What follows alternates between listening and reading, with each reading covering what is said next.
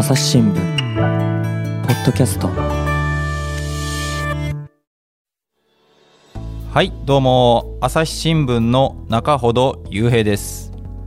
本日は大阪の収録室から番組をお届けします。それでは早速ご紹介します。大阪社会部の島脇武記者です。よろしくお願いします。よろしくお願いします。島脇さんとはですね久しぶりになるんですよね そうですね。あの、神戸総局時代に、えっと、先輩後輩でして、はい。その時にあの一緒にまあ部署は違うんですけど一緒に働いてました。そうですね。でなんとあの島脇さんあの神田さんの同期ということで、そうですね。そう2000年入社ということで同期になりますね。そんな偉大な先輩を前にしてちょっと緊張してるんですが本日はよろしくお願いします、はいよろしくお願いします。えっと、それではあの今日はどういうお話をしましょうか？そうですね。あの先日ですねあの私が書かせていただいた、はい。あの大阪の千日デパートビル火災から50年という記事についてちょっとお話ししたいなと思ってます。はい、えっと、今収録は6月にしてるんですがあの、はい。先月の5月ですかね。そうですね。に、えっと、発生から50年を迎えたとはい。いうことですね、はい。これあの大阪の南の火災ですかねそうですね、あの大阪の南という、まあ、あの中心部の繁華街で、はい。あ50年前なんですけど、うん。おおまあ、戦後の火災ではまあ一番大きなはい。ビル火災っていうのが起きたっていうことですね。これどんな火災だったんでしょうか？えーっとですねこれはあの千日デパートビルってあの、まあ、要は雑居ビルみたいな感じなんですけどデパートっていうけど雑居ビルなん雑居ビルなんですね。はい。そうなんです。あのスーパーのまあ昔はあの日医とかですね、はい。えーが入ったりとか、はい。まあキャバレーがあったり、はい。あのお酒が飲める喫茶店があったりとかですね。はいはい。170ぐらいのテナントが入ってて結構めちゃくちゃ入ってますね。めちゃめちゃ入ってる7階建てのビルなんですけどはいでそれが、まあ、今から50年前の1972年の5月13日、はい。まあ、時間は夜の10時半ぐらいなんですけどあ3階の、おまあ、日医っていうスーパーのですね医療品売り場の付近で、まあ、電気工事をやってたんですけど、ーはい。その付近から、まあ、火が出た。はい。で当時土曜日だったんですけどはい。7階にあのキャバレーがありまして昔はあの、えーアルバイトサロンとかアルサロとかって言ってたんですけど、そう今馴染みない言葉ですよね。うん。まあ、少しお安く飲めるキャバレーみたいな感じだったそうなんですけど、まあ、プレイタウンという名前のお店なんですけど、はい。まあ、ここにまあお客さんとかホステスさんとかまあ200人ぐらいいたんですけど、はでただですね火災があったということはその7階の人たちには全く知らされてないままあ。おー3階で火事がバッと起きてですね、はいはい。でまあ工事やってた人なんかたちは逃げたんですけど7階の人知らないもんですからなんかはい焦げ臭いぞみたいな感じではい。出たら、まあ、下から上がってきた煙に巻かれてしまうと。いうことになったんですね。でき午後10時過ぎっていうことは結構あの賑わってる時間ですよねキャバレーが。そうですね。あの10時半ぐらいまでですね、まあ、ショーみたいなのが行われてて、はい。で一応11時ぐらいまでやってたんですかね、はい。なので当時は、まあ、バンドマンっていうのが、まあ、どこのお店でも当時あるような、はい。昔はそういう、まあ、お店にバンドの人が演奏する生演奏いうのをやってたんですけど、はい。まあ、それをやってる最中で、まあ、皆さん最後ちょっと店閉まるまで楽しもうかみたいな感じでいらっしゃったみたいはい。なところに煙が上がってくると。ああでお亡くなりになったのは何人ぐらい亡くなられたんですか、えー亡くなったのがですね118人ということで、118 118でこの数はですねあのはい。戦後、まあ、日本各地で火災ありますけれどもビル火災としては今50年経っても最多。あ今もですか？今もです。今も一番多いんですね。なるほど、はい。それは本当にすごい大きな火災だったってことですよね。そうですね。であの私はあのご存知の通りあの元消防官でね。あの東京消防庁であの8年やってたんですけど、うん。やっぱりあの大きな火災っていうのはやっぱりあの語り継がれるんですね、うん。やっぱり教訓とともに。で例えば東京であればあのあの過去の1982年のあのはい。ホテルニュージャパン火災とあかのね。33人が亡くなりになって、あと2001年のあの歌舞伎町のはい。雑居ビル火災、はいこれが44人亡くなったと。はい。でもっと昔であれば1964年のこれ勝島倉庫火災っていうこれ消防官の方が多く亡くなられたんですけど、こういう火災っていうのはやっぱりあの教訓とともにあの語り継がれてるんですけど、はい。その中でもちょっと私もあの現役の時からこの千日デパート火災っていうのはやっぱり聞いていたんですけど、はい。あまりその詳細っていうのがあの分からなくてですね、しはい。知らなかったんであのやっぱり戦後最大最悪のビル火災ということでぜひ今回、あの50年の節目なんではい取り上げたいなという思いとあとやっぱり島脇先輩の署名 署名記事があったんでこれはいい機会やなと思って声をかけさせていただいた次第です。はであのこの千日デパート火災っていうのはどういうなんていうんですか今に語り継がれる教訓というのはどういうものがあったんでしょうか？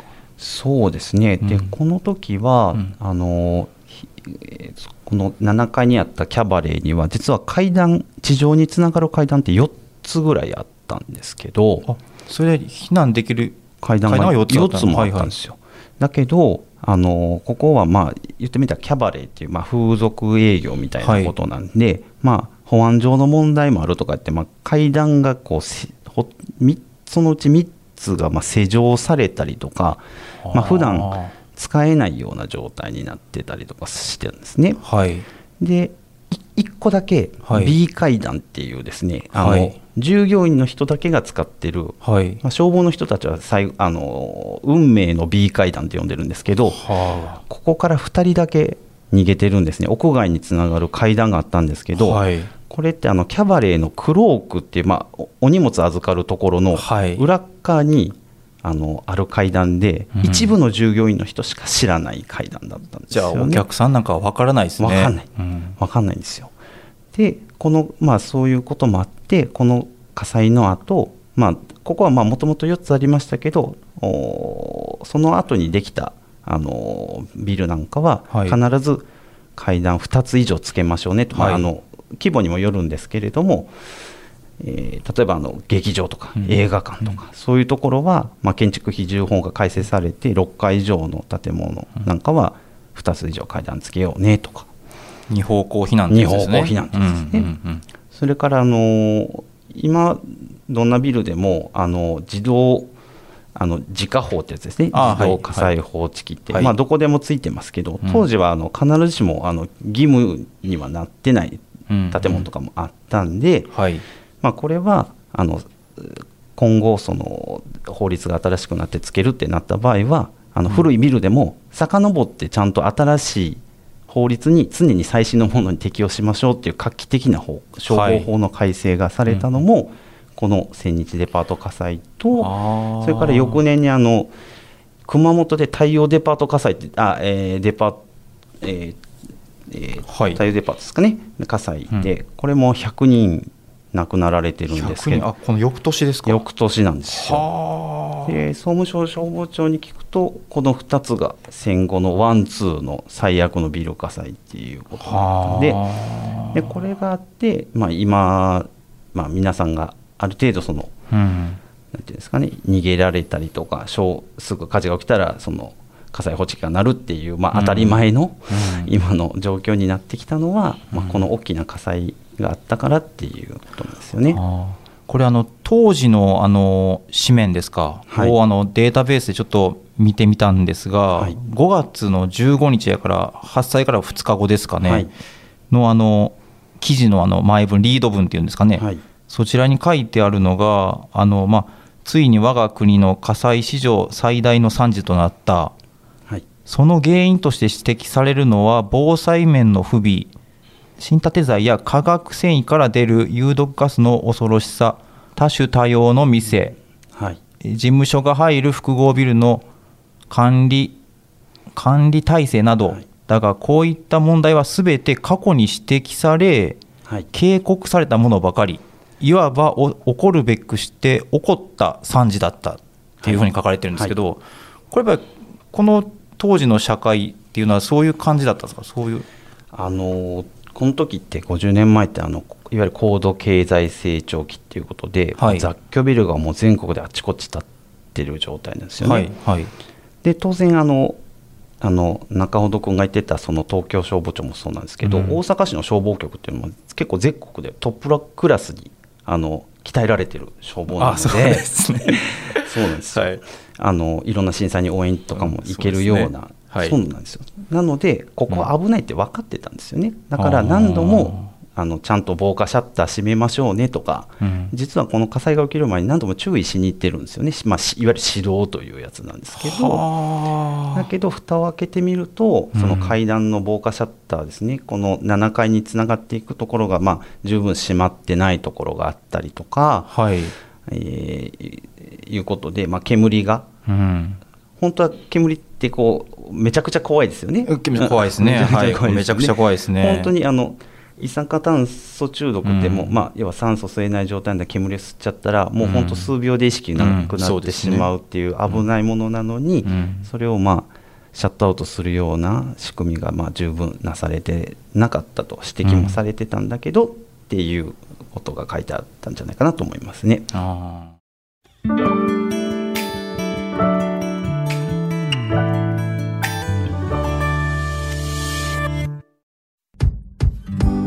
難しいニュースもポッドキャストで解説を聞くとちょっと理解できるかも。朝日新聞デジタルのコメントプラスって知ってる？テレビでおなじみのコメンテーターや記者が記事の背景やその先について投稿しているよ。もっと深く。もっとつながる。朝日新聞。じゃまあこれを契機にあの消防法も改正というふうな形ではいなっていったってことですかねこの火災でそうですね、ん。消防法は本当画期的で、まあうん。この、えー2年、3年後にですね、そのさっき言ったその新しい、一番新しい法律に基本的には、あの合わせるよううんうに消防設備をつけましょうとか、うんうんうん。例えば避難器具をちゃんと設置しましょうとかっていうのが決まったんですよね。要するにあの専門的なあれだと訴求て訴求適用でしたっ訴求け適用ってそうです、その通りなんですよね。この火災を契機にそれができたというそうでね、ことですすね。これとその、えーうん。太陽デパートの火災を受けて、もうむちゃむちゃ大きな、まあ、変更があったわけですよね、改善されたと。はい。ただ、まあ、一方で、あの建築基準法っていう、その建物をどうやって安全に建てるかっていう法律は、訴求適用っていうことは、国会で議論にはなったんだけど、うん。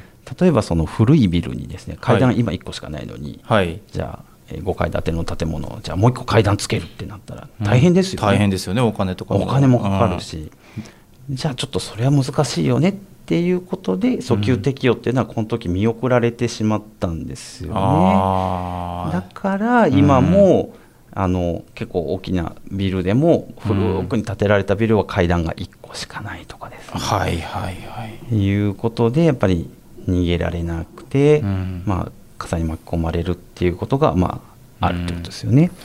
わかりました。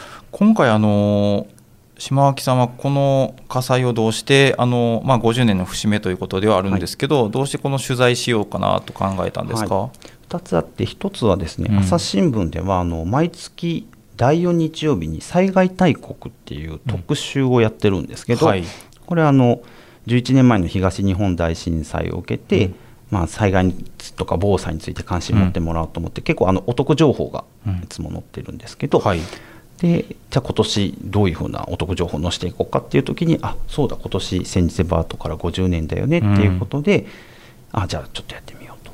うん。であとはですねあの僕も、まあ、あの神田大輔君もそうなんですけどもう20年以上記者をやっているので、はい。えーあの大阪であの実はあの大きな火災っていうのはこれだけじゃなくてあの同じ南のですねあのキャッツという個室ビデオ店であの16人の方が亡くなるっていう火災がですね過去にありまして、まあ、それをまあ取材したっていうこともあったので、うん。まあ、ちょっと火災の取材をぜひしてみようというようなことで取り組んでみました。あのこのその島脇さんがあの2008年ですかね。2008年ですね。に取材されたっていうこの個室ビデオのこれ放火ですよね。放火ですね。これも私ちょっと印象に残っていてというのも、はい。この時私すでにあの東京消防庁の消防官だったんですけど、はい。やっぱりこういう大きな火災があると他の消防の人たちってじゃあ私たち自分たちの管内で発生したらどうしようかっていうふうに考えたり、はい。あの考えたりあの職場で検討したりするわけですね。はい。でこの時ももし発生したらどうやって煙を抜けばいいかっていうのも、なんか職場でけ検討したのをちょっと印象に残っていてちょっと触れさせていただきました。でこの時もあれですよね煙の怖さが。そうですよね、あのーえーこの個室ビル店の火災の時はですね、あのーまあ、実質出入り口がもう1箇所しかなくって、であのー窓もちっちゃな窓いくつかあったんですけどそこもあの個室を作るためにあの石膏ボードっていうですね、まあ、板で塞いじゃって、うんうん。あの部屋を作ったりとかしてたんで煙の逃げ場がないんですよね。はい。そうするとやっぱり煙を吸って、まあ、あの燃えて亡くなられるっていうことじゃなくてもう煙を吸って、うん。もう意識が失ってしまってそのまま亡くなられるっていうやっぱりうん。ことになるのでもうね、やっぱりし消防官の中ほど今回やっぱり煙の方がむしろ怖いですよね。そうですねあの最初の方にも島脇さんがあの触れてくれたように一酸化炭素っていうのはすごく怖くてやっぱり今回この番組を聞いていただいたリスナーの方たちにはぜひあの煙は怖いっていうふうなことをぜひ覚えていただきたいなとは思ってますね。そうですよねうんうん本当に数秒先ほど島脇さんがおっしゃってたように吸ったら数秒であのまあ濃度にもよるんですけど倒れてしまって、はい死に至ってしまうっていうすごい怖いんで煙には本当に注意が必要ということですね。はい。であのこのやっぱり50年前のあの火災になるんでこの千日はい。デパート火災ですか、はい。その関係者もこの取材するのもなかなか探すのが大変だったんじゃないかなとちょっと思ったんですけど。正直めちゃくちゃ大変でしたね。うん。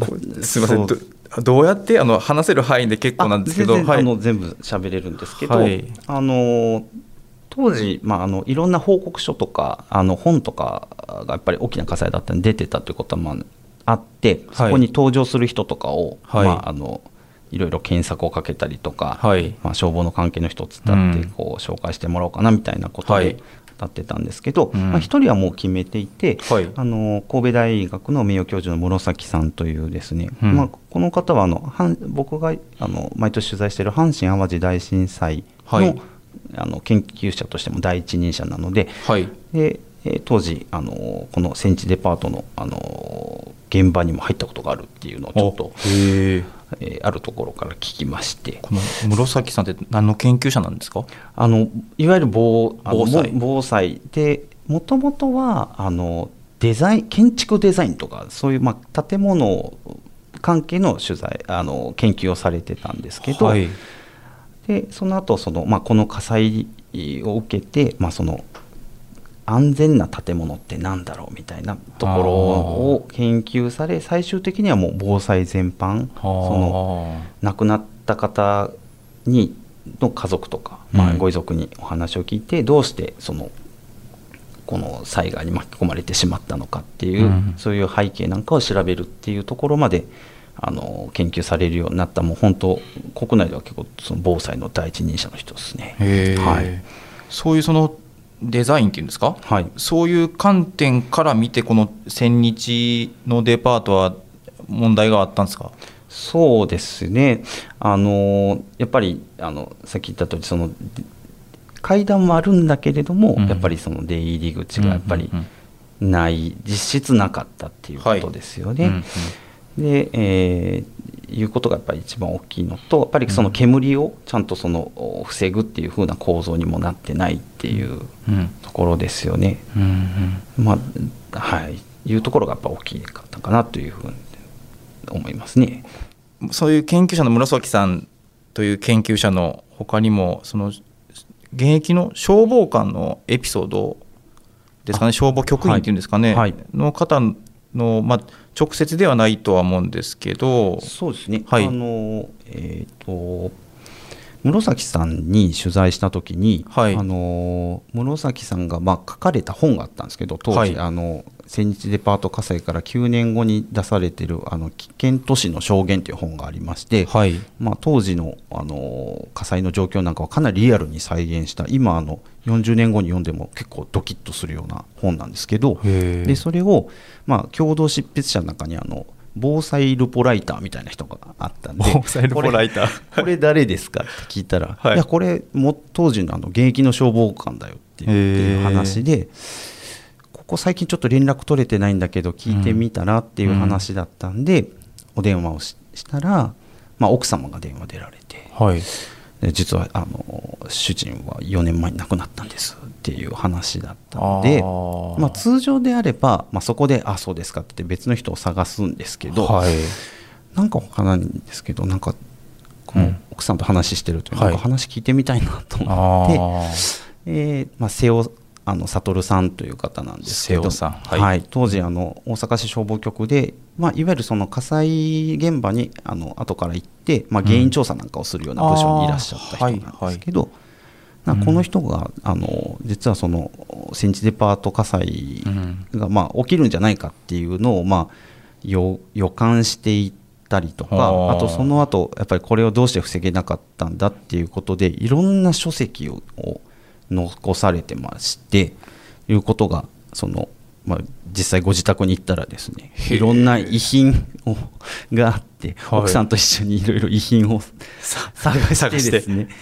あこれはなんかこのままお話になるんじゃないかなあと思ってちょっとあの奥さんからのお話と残ってる書籍と、あとそれからまあ一緒に本を書いたりとか活動されていた人の話なんかを聞いて、まあ、記事にするっていう、まあ、ちょっとうん。あんまりないパターンなんですけど、ね、このさっき防災ルポライターっていうふうに、はい。あのおっしゃってたんですけど、はい。これあれですか、えっと、要するに現役の消防局員だったから、はい。名前が出せないか名ら前が出せないから あの瀬尾悟っていう名前なんですけど、はい。えっと、新坂理一郎っていう、まあ、彼多分広島のそれ新坂ってうん。多分あの多分住まれご実家のある住所かな？から取ったのかな？なんかそういうふうな、まあ、いわゆる偽名を使ってですね、はいはい、まあ、それであってもその当時の様子っていうのをうん。こう、多くの人に知ってほしいっていうことでうん。あのし本を出すっていうのに参加されてたというなかなかあの異色な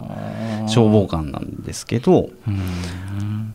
そのやっぱ予感っていうのはあのずっとあの島脇さんがお話しされているようなその、まあ、この高度経済成長期であの雑居ビルのようなああいう建物がどんどん乱立している中、はい。まあ、自分たちの管内だったらああいう、まあ、火災が起きるんであればこの千日が危ないんじゃないかってことですね。そうです。そうでうんうん火災の起きるちょうど2日前もその地下1階にあの洋酒喫茶っていう、まあ、お酒が飲める喫茶店みたいなのがあって、うん。でそこに消防官の人たちが何人か集まって飲んでたと、はい。うん。でそこで、まあ、あの瀬尾さんがいや南で、まあ、南でも起きるやろうなと、で起きるとしたらでもここ危ないよなみたいな話を、うんうんまさにされててその2日後に起きてるんで、うん。あやっぱりと。うん。いうのもお気持ちがあったみたいですね、あのその残ったあのいろんな資料からはそういうのが伝わってきますね。うん。はい。この瀬尾さんの予感っていうのはかなり角度が高い予感だとは思うんですけど、はいあのなんか不思議なものであの消防官ってですねなんかその予感が働く時があるんですよね、不思議なもんで。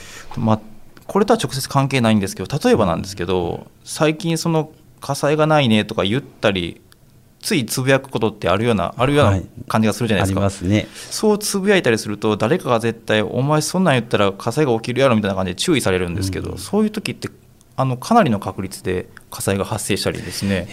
そういうなんか予感っていうのがあるんでそういうのでちょっと瀬尾さんのお話を記事で読んで思い出しましたね。朝日新聞ポッドキャスト。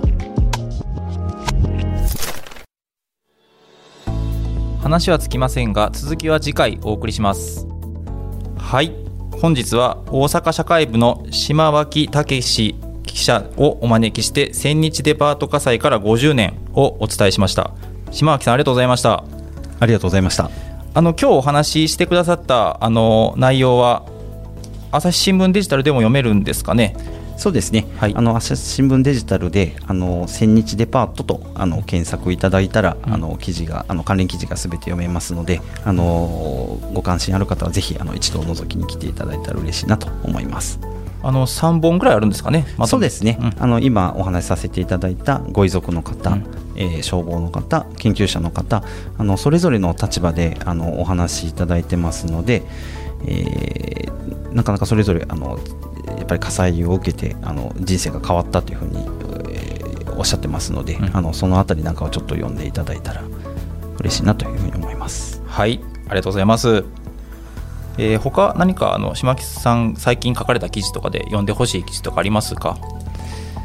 そうですね、あの僕自身がっていうことではないんですけれども、はい、あの最初言ったとあの災害大国とかですね、はいはい、あのこれも検索いただくと、うん、あの例えば最近だとあの梅雨の時期にもなってきますので、あの線状降水帯っていうですねあの、うん、まあ、長雨の原因になる、あのものがあるんですけど、じゃあそれをどういうふうにあの克服していったらいいのかとか、うん、雪の時期だったら大雪対策とかですね、うん、結構あのお得情報があの漫画付きで載ってて読みやすいのでぜひあの一度それも覗きに来ていただいたら嬉しいなと思います、はい、そういうのも読んであの備えていただきたいですね。そうですね。ぜひ、はい、備えていただきたいじゃあそちらの記事の URL も概要欄に貼り付けておきますのでぜひ読んでください、えー、本日も最後まで聞いていただきありがとうございました朝日新聞ポッドキャストではご意見やご感想をお待ちしています。えそれらはすべて目に通して励みにしています。ぜひよろしくお願いします。またご使用のアプリからレビューやフォローもお願いします。朝日新聞ポッドキャスト朝日新聞の中ほど雄平がお送りしました。ほなまた会う日までごきげんよう。